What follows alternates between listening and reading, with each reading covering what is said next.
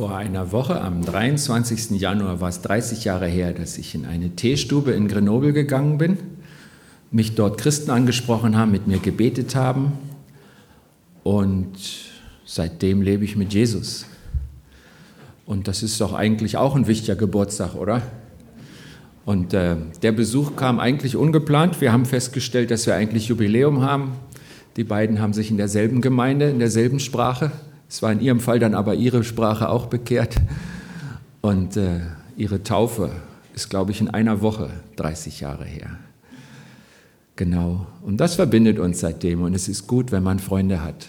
Und Gott kommt über Sprachgrenzen hinweg, weil seine Liebe universal ist und in jede Sprache gleich gut passt. Und das ist gut so. Schönen guten Morgen auch von mir on va avoir besoin de Esprit Saint qui va traduire sa parole dans votre cœur. So, ich bleibe jetzt beim Deutschen, okay? Äh, ja, wir haben ja nicht nur Grund zum Feiern und weil Gott das weiß, hat auch er Worte in jede Situation des Lebens. Und wir haben ja mal ähm, angefangen, so eine Reihe, den zweiten Timotheus zu betrachten und das ist eigentlich mehr so ein Gegenwindtext wo Paulus schreibt, was alles schiefgehen kann und äh, wie er damit umgeht. Und es ist trotzdem kein Text der Mutlosigkeit, des Aufgebens, des Resignierens, sondern Paulus zeigt, wie Gott ihn durchträgt. Und er gibt dem jüngeren Timotheus Tipps und sagt, pass auf, wenn du dich daran hältst, wird Gott dich auch durchbringen und es wird gut sein. Und er sagt von sich selber, den Text werden wir jetzt auch heute sehen, ich habe den guten Kampf gekämpft, ich bin einen guten Weg gegangen, es ist gut. Das heißt, Gegenwind heißt nicht, Luft anhalten, in Deckung gehen, warten, bis alles vorbei ist, sondern auch diese Phase annehmen und Gott hat einen guten Plan und einen Weg, auch durch die Zeit des Gegenwinds. Und weil das so ist, fragen wir Gott einfach, was, was kann ich denn tun, wenn der Gegenwind kommt? Was, was sagst du mir für diese Zeit? Wie bereitest du mich darauf vor?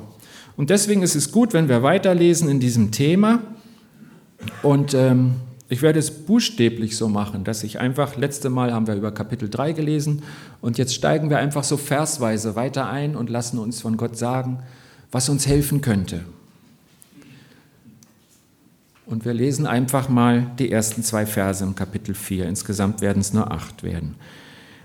Er schreibt dann Timotheus, der Paulus, ich ermahne dich eindringlich vor Gott und Christus Jesus, dem kommenden Richter der Lebenden und der Toten, bei seinem Erscheinen und bei seinem Reich. Verkünde das Wort, tritt dafür ein, ob man es hören will oder nicht, weise zurecht, tadle, ermahne in unermüdlicher und geduldiger Belehrung. Jetzt nehmen wir mal nur den Vers 1 und da hören wir, wie er ihn, vielleicht, wenn ihr die Luther habt, steht da beschwören. Und in diese Richtung geht der Text auch. Es ist irgendwie so, er sagt so eindringlich, wie er kann. Er sagt, das ist jetzt wahnsinnig wichtig. Und wenn du nur eine Sache behältst, dann diese. Es ist, sagen manche Ausleger, sein Vermächtnis. Das, was er dem jüngeren Mitarbeiter im Reich Gottes weitergibt. Und dann frage ich einfach mal, was ist denn dein Vermächtnis? Stell dir vor, du hast diese eine Botschaft, von der du willst, dass sie unbedingt ankommt. Was kann denn das sein, was, was bewegt dich denn? Wovon hast du denn den Eindruck, einer, der vielleicht nicht ganz deine Anzahl an Jahren hat, deine Lebenserfahrung, deine Glaubenserfahrung, was, was möchtest du ihm mitgeben? Was ist das, was bei dir getragen hat? Und du möchtest, dass der andere es auch mitnehmen kann durch sein Leben. Hast du so eine Botschaft? Ich habe mal überlegt, in unserem Volk äh, gibt es einige Sachen, worauf Leute buchstäblich ihr ganzes Leben bauen. Und ähm, dann entsteht da so eine Richtung und ähm, das kann ganz unterschiedlich sein.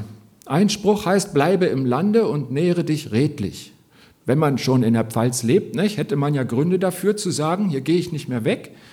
Und ähm, das kann bis zu einem Lebensmotto werden.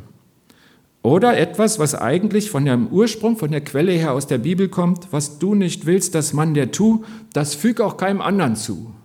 Ich glaube, das ist schon ein Satz, mit dem man schon daran arbeiten kann, ein nicht ganz unangenehmer Zeitgenosse zu werden. Und es gibt Menschen, die leben danach. Und es ist angenehm, ihnen zu begegnen. Die Frage ist, wo gehen Sie hin? Ist das der ganze Satz? Ist das der erste Satz im Leben? Dann gibt es Leute, die steckt man klassisch nach Schwaben, aber ich glaube, die gibt es in ganz Deutschland. Schaffe, schaffe, Häusle baue. Dann so ein Satz, der klingt auch nach Bibel, aber er ist garantiert nicht daraus. Jeder ist sich selbst der Nächste. Dann denke ich an ein Lied. Wer auf Gott vertraut, braucht sich nicht zu fürchten. Und ich denke was, an was, was oft in die Balken geschnitzt ist, in den Hausbalken. An Gottes Segen ist alles gelegen. Und ich glaube, ich hätte noch 20 finden können. Und vielleicht wäre deiner nicht dabei gewesen. Aber ich glaube, es ist gut, wenn man nicht einfach so geradeaus lebt und denkt, naja, ich mache, was mir vor die Füße fällt und hast du eine Botschaft? Hast du einen Satz, der für dich trägt? Gibt es etwas, was für dich so wertvoll ist, dass es ein Schatz ist, den du weitergeben kannst? Wie hier der Paulus, der sagt, pass auf, es ist mein letzter Brief. Und du bist mir so wichtig und das vergiss bitte nicht. Den Satz 2 werden wir, den Vers 2 werden wir gleich noch näher betrachten. Das, was er ihm weitergibt, ist ja verkünde das Wort, das wird später aufgegriffen und dann gehen wir darauf ein. Aber ich glaube, wir haben schon auch eine Verantwortung dafür, was meine Lebensbotschaft ist. Wir alle. Und vielleicht sind wir nicht Timotheus, vielleicht sind wir kein Verkündiger, kein Gemeindeleiter, aber die Frage ist, was ist dieser eine Satz, den man in meinem Leben sehen können soll, der mich persönlich trägt und der wertvoll ist und auch wertvoll sein kann für andere? Hast du so ein Vermächtnis? Wir lesen mal weiter. Vers 3 und 4. Denn es wird eine Zeit kommen, in der man die gesunde Lehre nicht erträgt, sondern sich nach eigenen Wünschen immer neue Lehrer sucht, die den Ohren schmeicheln und man wird der Wahrheit nicht mehr Gehör schenken, sondern sich Fabeleien zuwenden. Ja, Paulus sagt das in Bezug auf die Zukunft. Und die Zukunft ist ja längst da. Ne? Wir sind jetzt einige Jahre danach. Dieser Brief geschrieben wurde, ungefähr 2000, ist diese Zeit schon gekommen. Ich bin jetzt nicht das Orakel, was euch sagt, in welcher Stufe wir sind ob wir in der letzten oder in der allerletzten Zeit leben. Ich bin mir aber sicher, wir nähern uns dieser Zeit. Und Zeichen davon gibt es in jeder Phase. Die hat auch Timotheus schon erlebt und das ist 2000 Jahre her. Und die Frage ist, wie gehe ich damit um, wenn ich in solche Situationen komme, wenn mich solche Sachen bestürmen? Und schreibt er da auch von mir, das haben wir ja letzten Sonntag auch gefragt, wer da da war, betrifft es mich? Dass, dass man so umfällt nach jeder Lehre, dass ich das suche, was ich hören möchte? Betrifft mich das vielleicht? Die Frage, die man einfach stellen kann, ist, welcher Wind bläst mich um? Welcher Wind bläst dich um? Gibt es so eine Sachen, die mich aus der Bahn werfen, wo ich mich umorientiere, wo ich anders denke? Und sind das Sachen von Gott oder wo kommen die eigentlich her? Und ich glaube, der Zeitgeist ist sehr aktiv, auch in unserer Zeit. Und ich gebe jetzt einige Bezüge in, in unser Leben, in unsere Welt 2000 Liebling nach Deutschland. Bleibt nicht in der Theorie und ich glaube, wir sehen da viele Sachen, wo man sich auch dagegen stemmen sollte. Gegenwind wahrnehmen und annehmen und sich nicht mitreißen lassen. Es gibt in unserer Gesellschaft einen Trend zum Postfaktischen. Das ist jetzt ganz klassisch geworden, wenn man über den Teich guckt nach Amerika. Und das hat erstmal was ganz Tolles, das funktioniert. Man sagt nämlich, du hast deine Wahrheit, ich habe meine Wahrheit. Und jetzt leben wir so weiter. Das klingt nach sehr tolerant, ist aber äh, auf Kosten der Wahrheit. Nur so kann das funktionieren. Wenn man sagt, alles ist richtig, Hauptsache wir streiten uns nicht, klärt man nicht mehr, was ist denn wahr. Und ich glaube, dass das nicht gut ist. Denn es gibt Dinge, die sind unwahr. Und wenn wir sie hören und uns davon beeinflussen lassen, schadet das uns. Deswegen ist es gut zu klären, was ist denn die Wahrheit? Oder ist jetzt die Wahrheit von dem, der am lautesten schreit oder der manipulieren kann über Twitter oder wie auch immer? Egal, ob es stimmt oder nicht. Wollen wir so die neue Gesellschaft formen? Wollen wir das zulassen? Ist das nicht echter Gegenwind? In der Bibel wird so viel von Wahrheit gesprochen. Deswegen glaube ich, das, was wir vor Gott als Wahrheit erkennen und was Gott uns als Wahrheit hinstellt, ist es wert, so benannt zu werden und nicht in eine Beliebigkeit zu stellen. Das sieht modern aus, aber es trägt nicht im Leben. In der Politik, ich habe kürzlich die Sendung von Panorama gesehen, wo Bürger aus Hasloch gezeigt wurden. Es war sehr interessant. Und ähm, ich möchte eine Sache sagen, ihr könnt den Link haben. Ich habe ihn auch geschickt bekommen, ich gebe ihn weiter. Wenn er jetzt sagt, ich will mitreden, ich, ich schicke es euch. Halbe Stunde. Es gibt ein schleichendes Gift und das ist Unzufriedenheit. Und das ist wirklich Gift. Es ist nicht gut. Haben wir Grund dazu? Es gibt diesen Vers, jedes Volk bekommt die Regierung, die es verdient. Ich werde jetzt keine politische Partei ergreifen. Es ist eine allgemeine Aussage. Dieser Satz scheint ja über jedem Volk zu stehen. Jedes Volk bekommt die Regierung, die es verdient. Ich gucke mal 2017 nach Deutschland. Es gibt auch Probleme, es gibt echte Probleme. Aber ich stelle fest, dass wir eine höhere Beschäftigungsquote haben als viele der vergangenen Jahre und als alle unsere großen Nachbarn. Das stelle ich fest. Stelle fest, wir sind ja ein kriegerischer Haufen, dass es in Deutschland über 70 Jahre keinen Krieg mehr gegeben hat. Ich weiß nicht, wann in der Geschichte schon mal so eine Periode war. Normalerweise halten wir das nicht so lange aus, bevor wir uns wieder schlagen. Wie kommen wir zu so einer langen Zeit ohne Krieg? Und was hat es aus unserem Land gemacht? Ich möchte nicht mit der wirtschaftlichen Situation unserer Nachbarländer tauschen. Ganz egal, ob ich Richtung Frankreich, Großbritannien, Italien, Spanien, Polen gucke, gibt es ein Land, wo er sagt, da möchte ich noch lieber wohnen. Wegen der Umstände, ich meine nicht wegen der schönen, des guten Käses und des guten Weines oder so, sondern ich meine einfach, wenn man fragt, wen segnet Gott,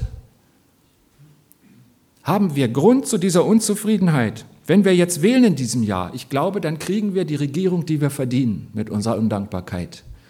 Aber da bewahre uns Gott davor. Politik. Welcher Gegenwind bläst mich um? Fabeleien, neue Lehren spricht Paulus hier an. Ich denke an diese Genderideologie, diese Idee, dass es kein Geschlecht gibt und dass man sein Geschlecht frei wählen kann. Man hat sich so daran gewöhnt, dass man anfängt zu überlegen, haben sie nicht doch ein bisschen recht und was hat es nicht auch ein Gut, ist die Gleichberechtigung kommt noch weiter und so, aber manchmal trete ich einen Schritt zurück und denke, ich glaube, vor 50 Jahren waren die Menschen zu schlau, um sowas zu glauben. Wie kommen wir heute dazu, dass der Mensch tatsächlich ohne Geschlecht geboren ist? Ist das nicht ein bisschen absurd, wenn man einfach nur nüchtern darüber nachdenkt? Welche Parolen, welche Fabeleien werfen dich um? Und im Reich Gottes suche ich da vielleicht immer neue Lehren, bis ich den Lehrer finde, der das sagt, was ich eigentlich hören will. Man hat ja in unserem Land Auswahl, es gibt viele Gemeinden, es gibt verschiedene Richtungen und man kann sich überall hinwenden. Ich habe mal eine junge Frau betreut, eine Deutsch-Iranerin, die ähm, war angesprochen, hatte einen iranischen Vater, eine deutsche Mutter und hat dann davor gestanden, ich bin noch nicht getauft, was mache ich denn jetzt? Aber wenn ich mich taufen lasse, dann kriege ich Schwierigkeiten bei der nächsten Einreise in den Iran wenn die das rauskriegen. Und dann, dann hat sie so lange rumgefragt, auch unter den Gläubigen, bis ihr ein Pfarrer aus der Kirche gesagt hat, nee, in deinem Fall ist das nicht wichtig. Und ihr Weg war nicht gut. Sie hat Kompromisse gemacht in der Partnerwahl, sie hinkt, so viel ich weiß, bis heute auf zwei Seiten. Und ihr Leben läuft in Schlangenlinie, ohne Ziel, ohne vorwärts zu kommen, nicht geistlich und nicht im praktischen Leben. Aber ich kann auch immer so lange suchen, bis ich jemanden finde, der das erzählt, was ich hören will. Wie sagt Paulus, sich nach eigenen Wünschen immer neue Lehrer suchen, die den Ohren schmeicheln. Und man wird der Wahrheit nicht mehr Gehör schenken, sondern sich Fabeleien zusetzen, zuwenden. Kenne ich das Gift der Unzufriedenheit in der Gemeinde? Habe ich mich entdeckt an einem dieser Punkte? Wie gehe ich damit um? Bläst mich die schlechte Erfahrung mit meinem Mitchristen um. Und wenn das mal so war, was tue ich heute, damit ich widerstehen kann im Reich Gottes? Oder ist es vielleicht sogar im Liegen bequemer, dass ich gar nicht aufstehen möchte? Welcher Wind bläst dich um? Ich möchte uns jetzt mal einen Baum zeigen. Eine Tanne im Sturm. Da ist sie. Da gibt es auch einen Ton zu, aber man hört nur Rauschen. Welcher Sturm bläst dich um? Bist du wie diese Tanne? Wird sie, ups, wird sie halten? Meinung, neue Lehren, Erfahrungen, Enttäuschung. Wie bleibe ich standhaft? Wie macht es denn der Baum? Er verschwindet hin und wieder und nimmt neue Kraft. Ich glaube, er hat Wurzeln und darauf kommt es an, ob seine Wurzeln halten. Und die Frage ist, was sind denn meine Wurzeln? Worauf stehe ich ganz fest? Und jetzt lesen wir einfach mal weiter. Wir lassen den armen Baum kämpfen. Im Video ist er nicht umgefallen, also keine Angst. Ich würde zurückgehen zu den Folien. Ich glaube, den Eindruck haben wir mitnehmen können und wir gehen einfach zur Folie 6. Ist das nicht toll, dass man eine Technik hat? Man sagt, was man sich wünscht und es erscheint. Vielen Dank. Wir lesen jetzt nochmal vier Verse und überlegen, was er da gesagt kriegt, der Timotheus. Du aber sei in allem nüchtern, ertrage das Leiden, verkünde das Evangelium, erfülle treu deinen Dienst. Denn ich, Paulus, werde schon geopfert und der Augenblick meines Todes ist nahe. Ich habe den guten Kampf gekämpft, den Lauf vollendet, den Glauben bewahrt. Schon jetzt liegt für mich der Kranz der Gerechtigkeit bereit, den mir der Herr, der gerechte Richter, an jedem Tag geben wird. Aber nicht nur mir, sondern allen, die voll Liebe sein Erscheinen erwarten. Ich höre jetzt hier so ein bisschen, du aber bleib standhaft. Du aber, das haben wir schon im Kapitel 3 gehört. Und ähm, es geht jetzt hier so weiter. Er sagt, tu was dagegen, schwimm gegen den Strom, mach was dagegen. Du aber bleib standhaft. Und wenn wir fragen, wie das geht, kriegen wir hier, ich sag mal, fünf Tipps, die wir nacheinander finden. Die meisten finden wir einfach, wenn wir den Vers 5, den nächsten Vers hier, den obersten, isoliert einfach angucken. Da kommt ein Tipp nach dem anderen. Wie geht das? Du aber, und er fängt an, sei in allem nüchtern. Das heißt, sei nicht postfaktisch, sondern sei gegründet in deinem Denken, Reden und Handeln auf Gottes Wort, in Schritt und äh, wo du gehst und stehst, in deinem Leben, in, in, in der Schrift und im Geist, auf den Ebenen, wie Gott zu dir redet. Nimm es an und bau darauf auf. Sei nüchtern heißt nicht, sei ein Naturwissenschaftler, der erstmal davon ausgeht, es gibt keinen Gott und, und, und setz dich in den Elfenbeinturm der Wissenschaft, sondern sei nüchtern heißt, bleibe klar und sachlich auf, auf dem stehen, was du im Glauben angenommen hast, was Gott dir gibt.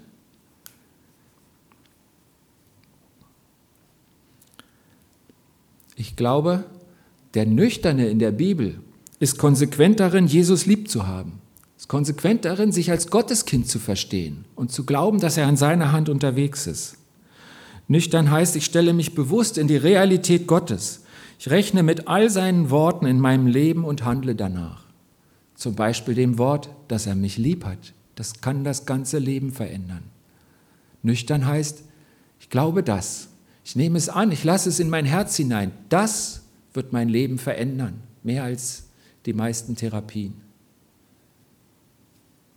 Ich wünsche uns, dass wir nüchtern sind in diesem Sinne, dass wir es einfach annehmen und sagen, ja, ich habe es bekommen, ich baue darauf auf, es trägt mich. Nüchtern. Das Zweite, ertrage das Leiden.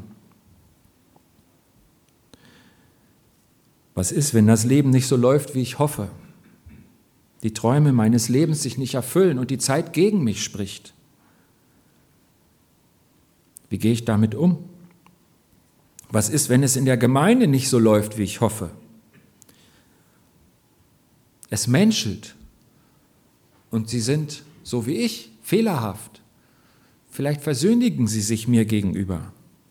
Vielleicht habe auch ich mich versündigt und muss sehen, wie kann ich in der Gemeinschaft weiterleben? Wie kann ich den anderen ins Gesicht sehen und mir selbst im Spiegel begegnen? Und dann auch noch in der Gemeinde. Was ist, wenn es in der Gemeinde nicht so läuft, wie ich hoffe? Was ist, wenn meine Liebe zu Jesus oder zu Menschen mich in Leiden führt? Die Ute hat es erwähnt, wenn ein Glied leidet, leiden alle Glieder mit. Und wir haben Glieder, die leiden.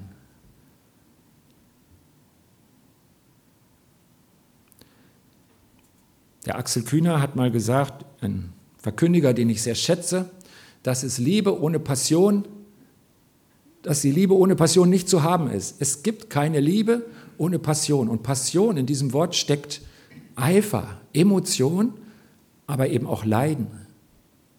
Es ist ein Wort für Leiden. Und wer liebt, macht sich verletzlich und er wird verletzt. Und es ist eine normale Reaktion, sich davor zu schützen, indem man zumacht. Aber wenn du dein Herz verhärtest, schlägt es nicht mehr. Und Gott traut dir zu, dass dein Herz beides kann, lieben und leiden. Und dass du in der Summe spürst, dass du lebst. Das ist das Leben, was Gott dir schenken will.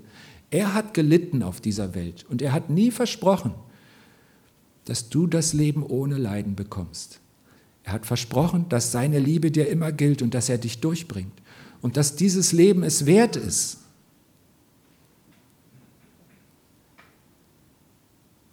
Bist du bereit zu leiden? Manchmal hat man das Gefühl, man hat die Wahl.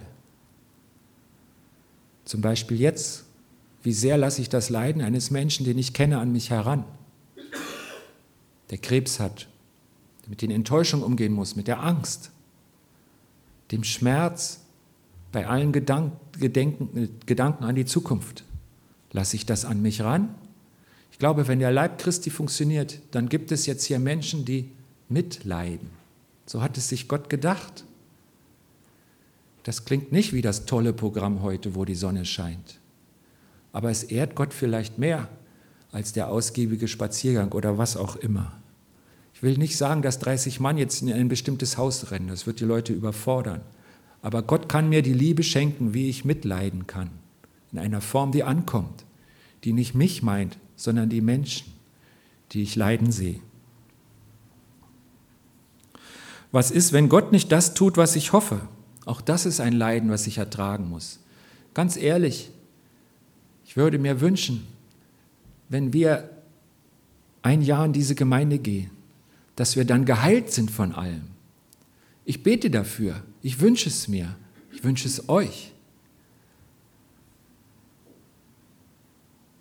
Und ich sehe nicht, dass es in jedem Fall eintrifft. Verletzung an der Seele, Verletzung aus der Vergangenheit, körperliche Dinge, wir tragen sie weiter. Und ich würde mir so wünschen, dass in Gottes Gegenwart diese Dinge heilen. Und ich lese die Berichte über Jesus und ich sehe, es ist so bei ihm. Und ich würde mir wünschen, dass es so hier ist. Dass wir aufatmen in seiner Gegenwart und sein Geist uns in die Weite führt und er uns heilt von aller unserer Not. Ich bin darüber mit ihm im Gespräch, ich wünsche es mir. Aber ich werde auch dann nicht von ihm loslassen, wenn ich nicht alles äh, passieren sehe. Ich überlasse ihm die Souveränität an dieser Stelle. Was ist, wenn Gott nicht das tut, was ich hoffe? Ertrage das Leiden. Es ist gut, wenn wir den Segen Gottes suchen und empfangen. Aber können wir auch ertragen? Darf er wirklich in mein Leben legen, was er will? Halte ich auch dann noch an den, am Glauben an den guten Gott fest? Paulus schreibt an Timotheus, ertrage das Leiden. Es ist Teil des Programms. Es ist einer der Schritte, von dem der ältere Paulus sagt, und wenn du weitergehst mit dem Herrn Jesus, wird auch das dich betreffen. Stell dich dazu, Gott bringt dich durch. In keiner Situation hat er dich vergessen. Immer gilt dir seine Liebe. Aber diese Abschnitte gehören in dein Leben. Ertrage das Leiden. Das dritte ist, verkünde das Evangelium. Das haben wir vorher schon gehört im Vers 2, was er ihm besonders ans Herz liegt. Das war die besondere Aufgabe von Timotheus. Er war Gemeindeleiter und ich weiß nicht, ob er auch besonders dahin begabt war, aber ich will es nicht nur auf die Gabe schieben, weil diesen Auftrag hat jede Gemeinde von Jesus. Verkündige das Evangelium. Gott hat mal an die Gemeinden damals Briefe schreiben lassen und hat gesagt, ihr seid wie Leuchter in der Stadt. Ihr seid das Licht, wo die Leute mich, Gott, sehen können. So dass ich an der Stelle zwei Fragen habe. Einmal habe ich eine besondere Aufgabe von Gott, in der ich festhalten soll, weil ich dafür berufen und begabt von ihm bin. Was ist das in meinem Fall? Und tue ich das auch? Fülle ich das aus? Bin ich ihm gehorsam? Diene ich ihm an dieser Stelle, für die er mich geschaffen hat? Und die zweite, was trage ich persönlich zur Aufgabe der Gemeinde bei, damit sie das Evangelium verkündet? Denn ich glaube, Gott hat immer einen Körper geschaffen. Und wenn er den Körper anguckt, die Teile sind recht unterschiedlich. Und zusammen ergibt es etwas, was funktioniert. Und so hat sich Gott auch die Gemeinde gedacht. Trage ich dazu bei, dass meine Gemeinde ein Leuchter ist in Hassloch. Leuchter in dem Sinne, dass Gott leuchtet. Und die Leute sagen hier, hier gibt es was, was ich brauche. Das Licht, was in meinem Leben fehlt. Verrate euch ein Geheimnis.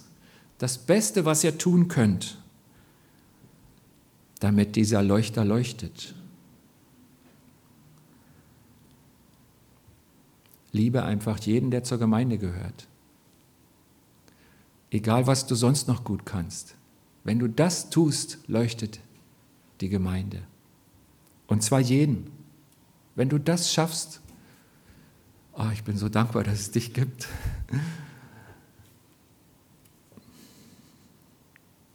Ihr wisst, dass das das höchste Gebot ist nach Jesu Worten. Ne? Als er gefragt wurde nach dem höchsten Gebot, hat er mit der Liebe geantwortet. Gott und dem Nächsten und dich selbst. Tue ich das? Ihr habt vielleicht im Ohr, dass äh, Gott selber die Gemeinde so beschreibt. Er sagt, daran wird jedermann erkennen, dass ihr meine Jünger seid, wenn ihr, und jetzt kommt kein Programm, es kommt nicht, diese Basics muss eine Gemeinde ausführen.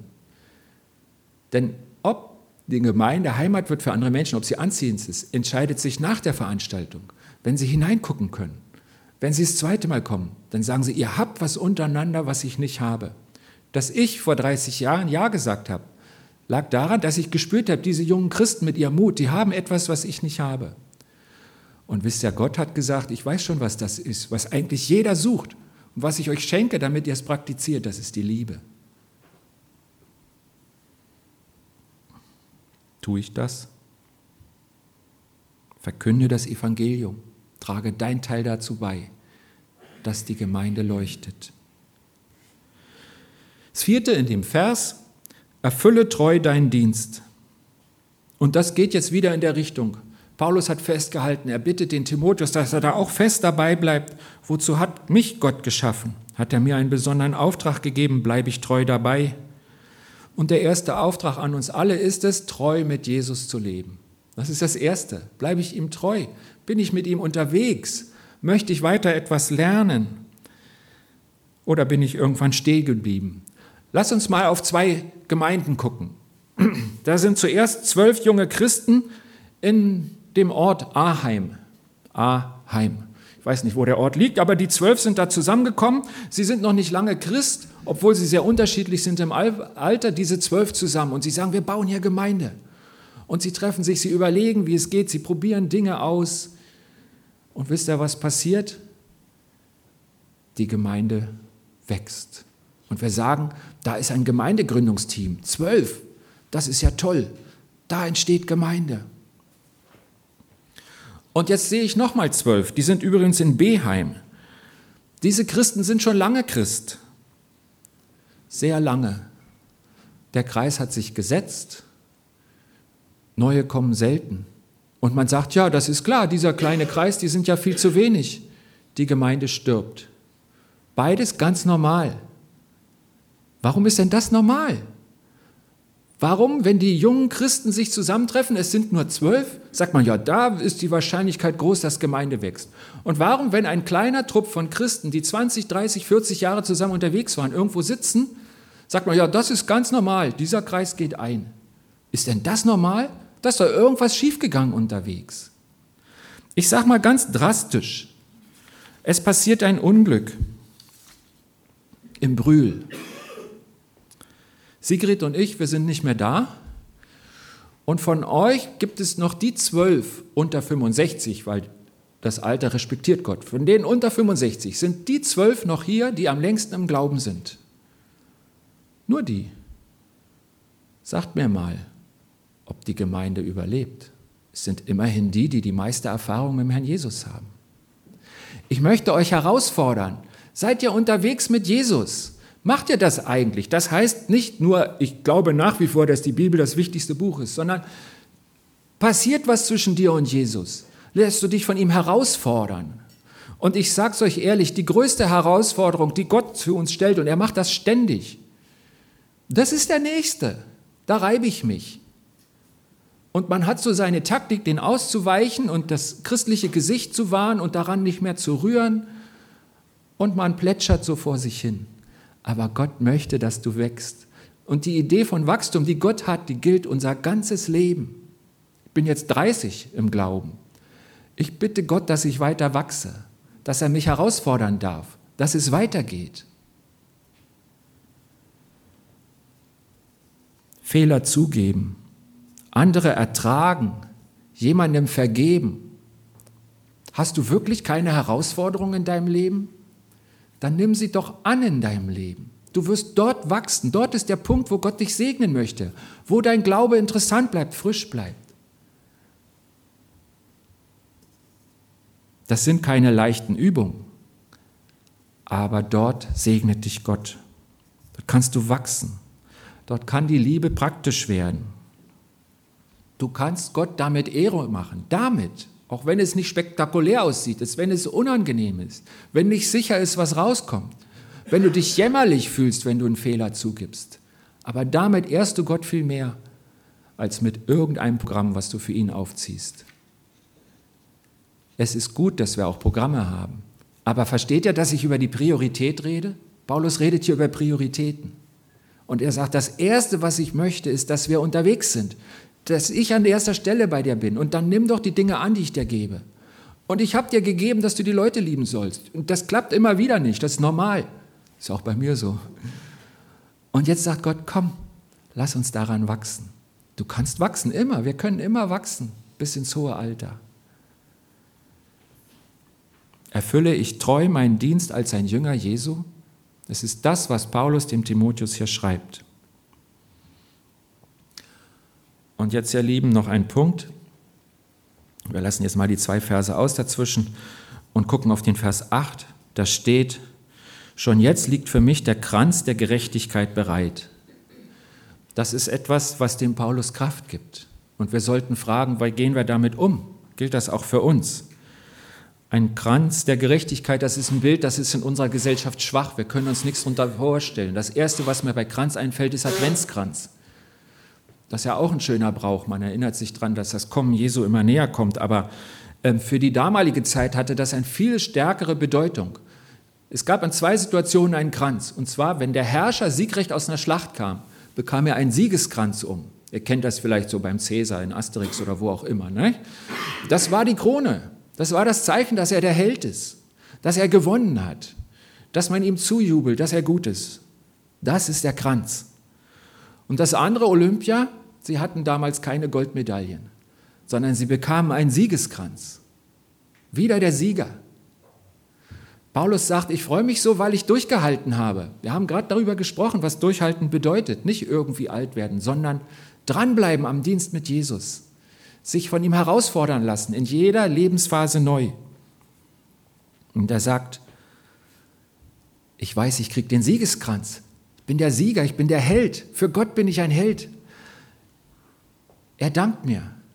Er nimmt mich in den Arm. Er heilt alles. Von der Vergebung bin ich der ganze, habe ich die ganze Zeit gelebt. Sie wird vollkommen sein, wenn ich ankomme. Denn ich werde vollkommen sein. Ich werde strahlen wie ein Held.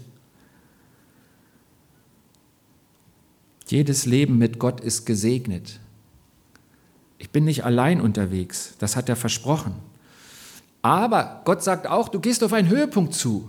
Du bist nicht nur am Rennen wie der Sportler. Es gibt auch die Siegerehrung. Darauf kannst du dich freuen. Und diese Siegerehrung kommt erst noch in der Ewigkeit, in Gottes wunderbarer Gegenwart. Ich weiß nicht, ob ihr gerne wandert und wenn, ob er euch ärgert, wenn es steil wird oder ob er das gut findet. Ich bin gerne in den Bergen und besonders, wenn es sonnig ist, wenn die Landschaft offen ist, ich ein bisschen weiterblicken kann und vielleicht auch, wenn es anstrengend war und ich mir irgendein Ziel verdient habe. Ich komme an.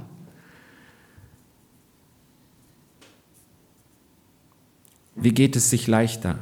Wenn ich weiß, das Laufen geht immer so weiter, bis ich einfach irgendwo angekommen bin und aufhöre zu laufen. Oder wenn ich mich unterwegs schon auf ein besonders schönes Ziel freue.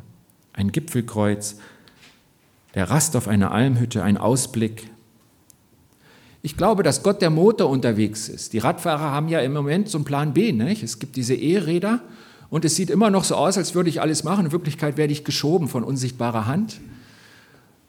Gott ist dein Motor, unterwegs. Es ist anders, wenn du mit ihm läufst, auch wenn es bergan geht. Denn wir Christen haben den E-Motor. Und Gott ist das Ziel, der wunderbare Ausblick, das Ankommen in der Almhütte. Und Gottes Almhütte ist viel mehr als das Häuslein in den Bergen.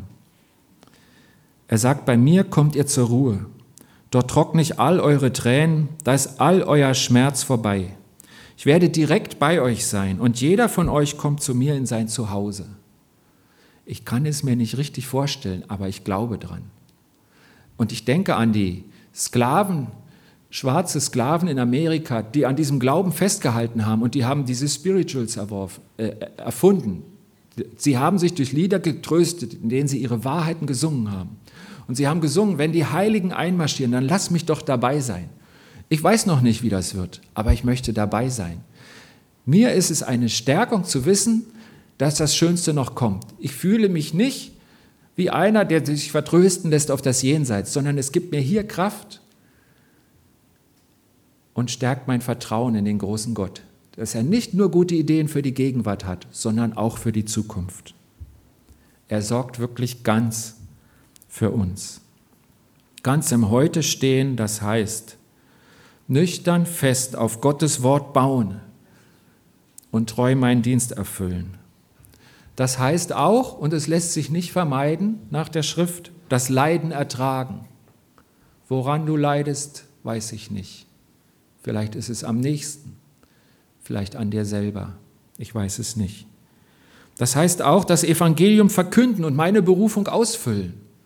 Teil sein in diesem Körper, den Gott formt, der lebt. Und gleichzeitig verbunden leben mit dem Morgen, der neuen Welt Gottes, auf die ich zulebe als lebendiger Christ. Und wenn ich merke, heute wurde ich gesegnet, Gott hat mein Herz berührt und ich merke, wie, wie sich das anfühlt, was das für einen Unterschied macht, dass ich weiß, das ist ein kleines erstes Angeld, wie es einmal immer sein wird. Ich werde heulen vor Gott. Es wird nicht Trauer sein, sondern Rührung, weil ich in seinen Vaterarmen ankomme und das erlebe, worauf er mich ein Leben lang vorbereitet hat. Ich glaube, es sind Freudentränen, die er trocknet. Und ehrlich gesagt, ich bin froh, dass es jetzt noch nicht ist. Bin gerne mit ihm auch hier unterwegs. Ich möchte ihm dienen, hier und jetzt. Und ich bin froh, dass ich mit euch unterwegs bin. Und ich wünsche mir, dass wir diesen Gegenwind annehmen und uns dagegen stemmen, so gut wir können. Und dass wir ihm treu dienen.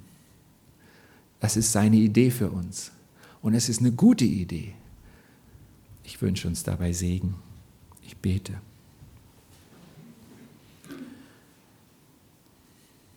Herr Jesus, am liebsten würde ich hören, du schickst die rosa Wolke vorbei und Christen geht es immer nur gut.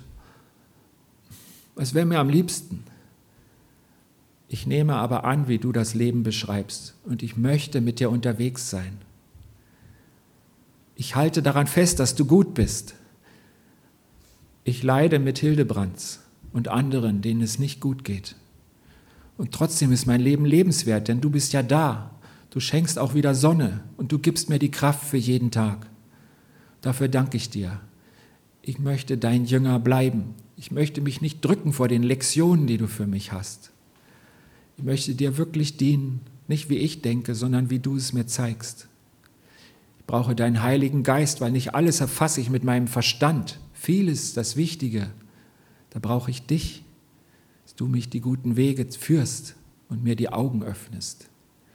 Und ich bitte dich für uns im Brühl, für deine Gemeinde, die jetzt hier versammelt ist, dass wir Ja sagen zu dir, dass unser Herz öffnen für dich und dass wir dich tun lassen, auch wenn schon zu sehen ist, dass nicht nur Sonne scheint heute, Danke, Herr Jesus, dass du so viel Geduld hast mit uns und dass du uns immer wieder einlädst, diesen Weg zu nehmen. Du hast aber nur einen. Und du wartest, bis wir Ja sagen. Dein Weg ist gut. Amen.